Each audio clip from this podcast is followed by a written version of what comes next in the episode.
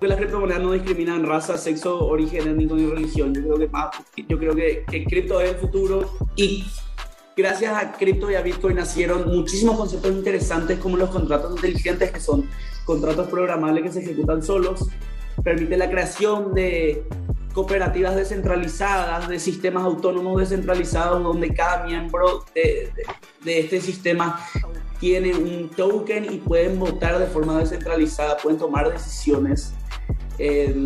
Yo creo que vamos a ver en los próximos años, va a haber una, vamos a ver un aumento de, de la descentralización de las cosas y sobre todo en economía y creo que las criptomonedas van a, van a ir a la par de esto. Bienvenidos a UCOM Podcast, un espacio creado especialmente para la comunidad UCOM y el mundo, donde compartimos ideas, historias, reflexiones y charlas para entretenerte, informarte y sobre todo acompañarte en la evolución de tu aprendizaje. Que lo disfrutes. Les damos la bienvenida a un nuevo episodio de UCOM Podcast. Hoy vamos a estar hablando sobre criptomonedas y le tenemos con nosotros a Joaquín Morinio. Joaquín, bienvenido. Muchas gracias por estar. Hola, muchas gracias a usted por la invitación. Un gusto. Me gustaría, Joaquín, eh, empezar eh, este podcast eh, contigo contándonos un poquito más sobre vos, ¿verdad? Y cómo empezaste a incursar en este mundo de, de criptomonedas.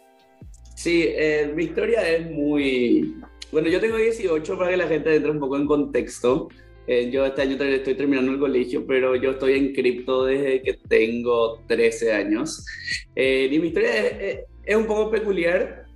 desde chico siempre tuve algunos pequeños emprendimientos, cocinaba brownie en verano para vender, lavaba autos y demás, y empecé a ahorrar, eh, como, todo un pibe, que, a, lo mejor una persona pensará normal, sí, porque no es normal que, que, que, la gente joven tenga cultura financiera. Eh, bueno, llegó un día donde tenía, yo ponía, mi, yo ponía la plata eh, en cajones, así con mi ropa yo acumulaba billetes y monedas, y bueno, llegó un momento donde tenía demasiado, dije, bueno, ¿qué puedo hacer? Eh, y se me ocurrió, bueno, ¿qué hace la gente grande? Abre cuenta en un banco. Bueno, vamos a probar abrir cuenta en un banco, a ver, qué onda. Y, y, con 13, 14 años me, fue me fui a un banco y me dijeron que no, no puedo abrir una cuenta porque tengo 18. Entonces, ah, bueno, voy a probar en otro. Y probé en cinco bancos por ahí, todos me decían lo mismo. Eh, bueno, entonces me frustré y dije, bueno, no me tengo que desanimar, le tengo que encontrar la vuelta a esto. Eh, desde muy chico siempre navegué por internet en, en, foros de internet como Reddit, por ejemplo, y bueno, y en un foro de Reddit una vez veo eh, en el 2014, 2014-2015, que un usuario publica un, un, post donde decía básicamente, hey, le acabo de mandar 100 euros a un amigo que está en África, yo estoy en Europa, usé una criptomoneda y cryptocurrency, y yo, ¿qué es esto? O sea, me sonó tanto en la cabeza y el hecho de poder enviar dinero así de forma, de, de forma así, o sea, de mandarle plata electrónicamente me parecía súper innovador para, para esa época. Y el nombre de la criptomoneda era Darkcoin y yo dije, uy, ¿qué nombre tiene esto? Darkcoin Deep Web, eh, esto es muy cyberpunk. Entonces, entré, la dejo el link de la página, entré en una página que da un, una inseguridad, aparecía la foto del creador que se llama Evan Dufier, que es un programador ahí, y era tipo, mm, esto es muy shady, pero bueno, dije, ah, vamos a comprar, dije, y había un link de PayPal, y yo tenía una cuenta de PayPal, porque antes había, o sea, nunca hubo PayPal en Paraguay, pero antes siempre, o sea, no sé, si, creo que se sigue haciendo de crear cuentas de PayPal de otro país, cargar el saldo todo un tema. Eh, entonces tenía una con 100 dólares, curiosamente, dije, bueno, y si pruebo que, de última pierdo 100 dólares, ok, la plata se recupera, pero vamos a ver cómo es la experiencia de comprar cripto. Eh, bueno, y le, le, compro y me llegan mis Darkcoin y bueno. Fue en el 2014, ¿verdad? Esto fue en el 2014, 2014. Sí, en el 2015 Darkcoin hicieron un rebranding y le cambiaron el nombre a Dash, de Darkcoin a Dash. Dash, que, que es Digital Cash, que básicamente, bueno, ahora se centraba en micropagos. O sea, eh, Dash es un proyecto cripto que se centra en tiene fortaleza que las transacciones son muy rápidas, entonces sirve como dinero electrónico. De igual manera, no es una moneda estable, no es que, que, es, que es uno a uno con el dólar como, como la gente pensaría, sino que fluctúa en base a la oferta y demanda del mercado como muchas otras criptos.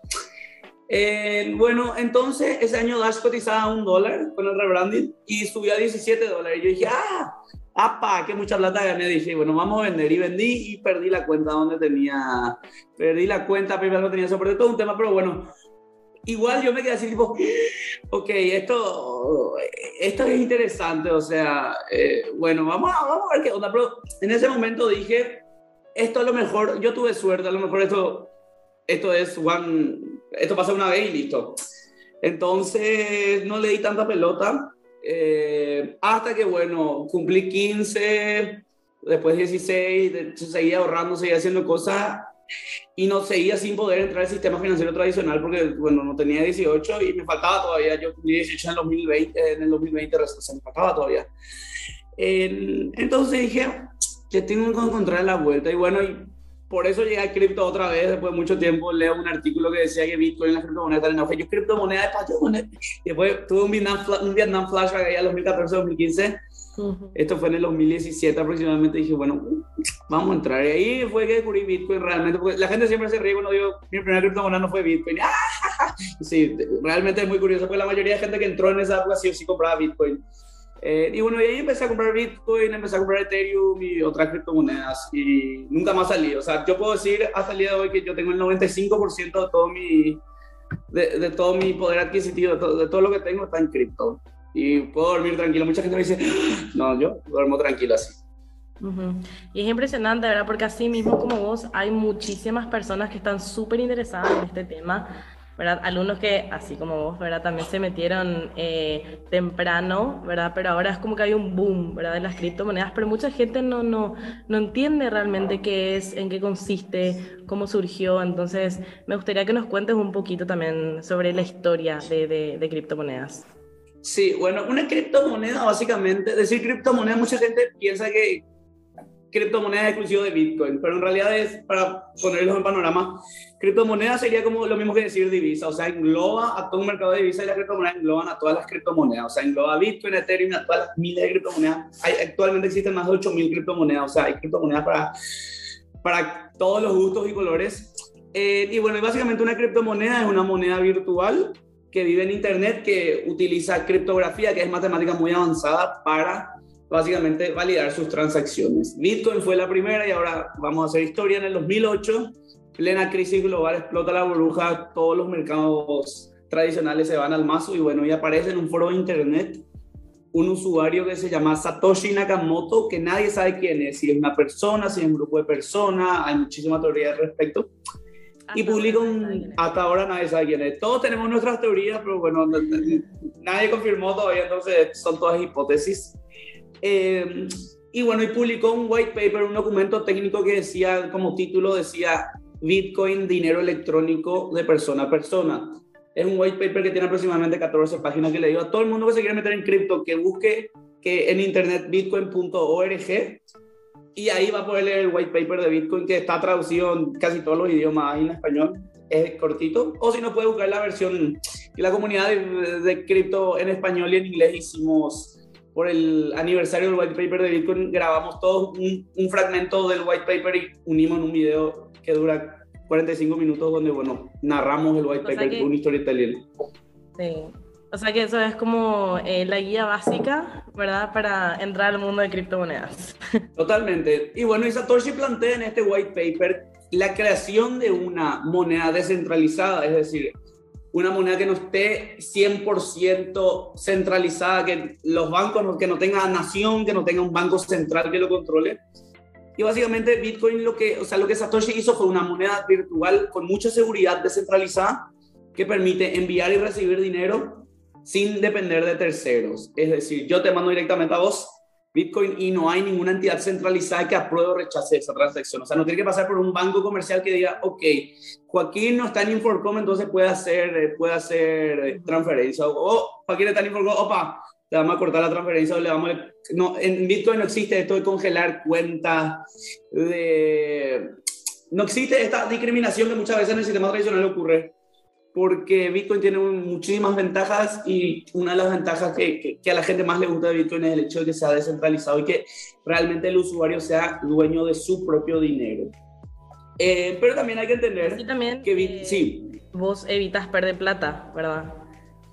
O sea, porque cuando no pasa por, por, por un tercero, por decirlo así, es, es, es, como que también estás evitando. Claro, O sea, eliminas eh, esa sensación de miedo de que un día te despiertes y tu banco haya quebrado, que es algo que, bueno, en Paraguay lo vivimos en los 90 y los 2000, eh, que a mucha gente le pasó, que un día se levantó y, opa, eh, la gente que era dueño de mi, banco, de mi banco se escapó a Isla Caimán con todo mi dinero y bueno. Eh, pero bueno. En ese sentido, yo así desde mi ignorancia pregunto, entonces, en ese sentido, eh, criptomonedas es más seguro, ¿verdad? Por decirlo así. No hay forma de que vos puedas perder tu plata. En realidad de ahí entra lo curioso, porque las criptomonedas se basan, o sea, el precio de las criptomonedas, mucha gente estará preguntando ahora, pero bueno, Bitcoin valía un dólar y ahora vale casi 70 mil dólares, ¿qué pasó ahí? Bueno, las criptomonedas tienen volatilidad, una volatilidad altísima. En ¿Por qué? Porque el precio se regula por oferta y demanda. Es decir, si mucha gente compra Bitcoin o cualquier criptomoneda, el precio sube. Si mucha gente vende Bitcoin o cualquier criptomoneda, el precio baja. Entonces, ahí entra una cuestión de que la volatilidad a corto plazo es letal para muchos porque piensan, o sea, compran Bitcoin o compran criptomonedas y dicen, bueno, yo en un mes me voy a volver millonario. Y ahí es donde se van a la vez porque en un mes Bitcoin, si bien puede subir, también puede bajar muchísimo y hay que tener, hay que estar mentalmente preparado para esto. Entonces, básicamente, eh, pero bueno, también existen criptomonedas estables, las stablecoins, que son monedas creadas para mantener su paridad con las monedas tradicionales. Es decir, por ejemplo, USDT es la más famosa que, bueno, tiene paridad uno a uno con, con los dólares americanos que se usan mucho. Las stablecoins se crearon para resguardarle a los inversores de criptomonedas de la volatilidad y también para realizar pagos. O sea, eh, aceptar stablecoins es como aceptar dólares digitales más o menos para poner en el contexto. entonces ahí, ahí, ahí nace este, esta especie de... Con Satoshi nace esta, este concepto de criptomoneda y bueno, y nace la tecnología atrás en el 2008 que se llama blockchain, que es básicamente la tecnología que usa la mayoría de criptomonedas, que es un libro de contabilidad digital descentralizado, donde en el caso de Bitcoin se usa como libro de contabilidad porque todas las transacciones que se hacen se suben a un bloque de la cadena de bloques. Eh, entonces, esto trae más ventajas. Por ejemplo, mucha gente piensa que Bitcoin es anónimo y por eso solamente usan la gente turbia y demás, pero en realidad Bitcoin no es anónimo, es seudónimo. ¿Por qué? Porque para enviar y recibir Bitcoin vos tenés una dirección de una billetera. Y esa dirección, si yo sé tu dirección, yo sé que sos vos, entonces mata el anonimato. Es un seudónimo, básicamente. ¿Por qué? Porque es rastreable. Hay empresas actualmente que se dedican, por ejemplo, a rastrear transacciones de criptomonedas para saber quiénes son los, quiénes son los poseedores de dichas billeteras con criptomonedas. Que usa, por ejemplo, en, Estados Unidos del 2015 el Departamento de, de Recolección de Impuestos usa para, bueno, para saber quiénes tienen criptomonedas y quiénes no en el país. Eh, Bitcoin fue la primera criptomoneda y eso hay que entenderlo. O sea, Bitcoin es el papá, pero existen actualmente más de 8.000 criptomonedas y que están centradas en muchas cosas. O sea, Bitcoin fue la punta de lanza de, este, de, toda esta nueva corriente y de toda esta nueva economía descentralizada que, bueno, que estamos viviendo y que vamos a seguir viviendo porque quieran o no las criptomonedas van a seguir existiendo, no van a desaparecer eh, pero así también los bancos centrales, los gobiernos y el dinero tradicional tampoco va a desaparecer nunca. Eh, finalmente las criptomonedas van a tener que convivir con, con, el sistema tradicional. No es, no es que Bitcoin va a destruirle a los bancos centrales y todo el mundo va a usar Bitcoin. O sea, en el corto plazo es, es imposible. Entonces, eh, yendo un poquito más también por, por, por, ese lado de cómo puede llegar a afectar a nivel país o a nivel global, ¿verdad? Me gustaría que, que, que me comentes desde tu punto de vista cuáles pueden ser las posibles consecuencias, tanto positivas o negativas, de, de usar las criptomonedas. Mira, eh, a ver, aceptar criptomonedas como medio de pago me parece algo totalmente innovador. Primero, es súper fácil. Segundo, el usuario no paga casi comisiones, eh, que es algo que pasa muchas veces. Eh, muchos comercios no pueden tener, recibir pago con tarjeta de crédito porque simplemente por tener el POS o tarjeta de débito, eh, por tener el POS le cobran una comisión altísima y un alquiler altísimo. O sea, con, con cripto eliminas eso, básicamente. ¿Por qué? Porque te descargas una billetera digital y es todo lo que necesitas. Y ahí elegís qué criptomonedas aceptar. Entonces, cualquier usuario de cripto puede irse a, a tu negocio y pagar con cripto directamente. Entonces, eh, de alguna manera democratiza las finanzas. También, bueno, hay muchísimas ventajas de utilizar criptomonedas, pero también hay que tener que hay desventajas de utilizar criptomonedas. O sea, eh, por ejemplo, la gente que no está acostumbrada a la volatilidad se expone a que un día, bueno, le paguen en, con cripto y bueno, y a lo mejor necesito hacer esa plata al instante y bueno, hace el cambio a sistema, o sea, a dinero tradicional. Pero también, por ejemplo, eh, dice, bueno, sabes que en un mes recién voy a necesitar esta plata, seguro va a subir y bueno, y un mes después el mercado bajó y bueno, y, y perdió plata. Entonces hay, hay riesgo que, hay riesgo y ventaja como en todo sistema tradicional, o sea, como en todos, como, eh, como en todo assets, como todos los assets, pero para mí las criptomonedas realmente no, todavía no democratizan 100% las finanzas, pero están logrando un cambio significativo. O sea, con cripto se logró, por ejemplo, que el envío de remesas sea algo mucho más barato y mucho más rápido. Hay personas, ah, sobre todo en países que están maneados, que no pueden recibir, por ejemplo, giros internacionales como Venezuela o, o como Zimbabue, donde la gente envía y recibe criptomonedas porque es la forma más fácil y no estás dependiendo de un ente centralizado que te cobre comisiones altas o que te diga vos podés recibir giro o vos no. O sea, creo que por, un poco por ahí va la mano. Genial, Joaquín. Y para ir cerrando un poquito, me gustaría saber, ¿verdad? ¿Por qué eh, vos te consideras un defensor de, de, las criptomonedas? Yo me considero un defensor de las criptomonedas porque básicamente me encanta esto de que en las criptomonedas, eh, las criptomonedas son para todo en algún punto. O sea, si hay mucha gente pensará, bueno, pero tener que ser un privilegiado para entrar en cripto y demás, sí, a lo mejor sí. Pero el hecho de que cualquiera pueda comprar y vender criptomonedas, pueda enviar y recibir criptomonedas en cualquier parte del mundo, sin importar que el gobierno te imponga o no. Por ejemplo, caso muy, caso reciente del gobierno de Nigeria que prohibió Bitcoin y todas las criptomonedas. Y cuando pasó esto, las transacciones en Nigeria con criptomonedas empezaron a aumentar como loco y además el precio de Bitcoin se vendía 30% más caro en Nigeria porque era muy difícil conseguirlo. Entonces, yo defiendo las criptomonedas porque yo creo que realmente vamos, al, vamos en camino a la democratización de la finanza gracias a las criptomonedas.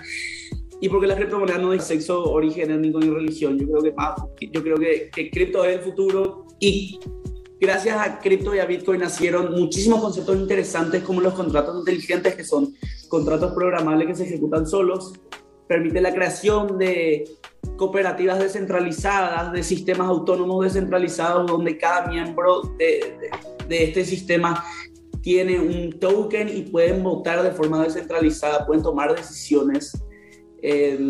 yo creo que vamos a ver en los próximos años, va a haber una, vamos a ver un aumento de, de, la descentralización de las cosas y sobre todo en economía y creo que las criptomonedas van a, van a ir a la par de esto. Fantástico, Joaquín. Muchísimas gracias. Estoy segura que para las personas que escuchen este episodio, eh, capaz van a tener más preguntas. Me gustaría, si es que eh, vos querés dejarnos tus redes para que la gente pueda seguirte y, y charlar contigo si es posible. Sí, totalmente. Siempre me encanta hablar de cripto y estoy abierto. Eh, me pueden seguir en redes sociales como CryptoBoy y en LinkedIn estoy como Joaquín Morini. Así que escríbanme, no tengan miedo. Podemos tomar un café, podemos hablar y podemos discutir también si quieren. Yo no tengo drama. Muchísimas gracias, Joaquín. Gracias a ustedes. Nos vemos. Chao, chao. Hasta aquí llegamos por hoy con este episodio de Ucon Podcast. Esperamos que te haya inspirado a seguir evolucionando en tu aprendizaje. Compartí este episodio con tus amigos y seguinos en nuestras redes sociales. Hasta la próxima.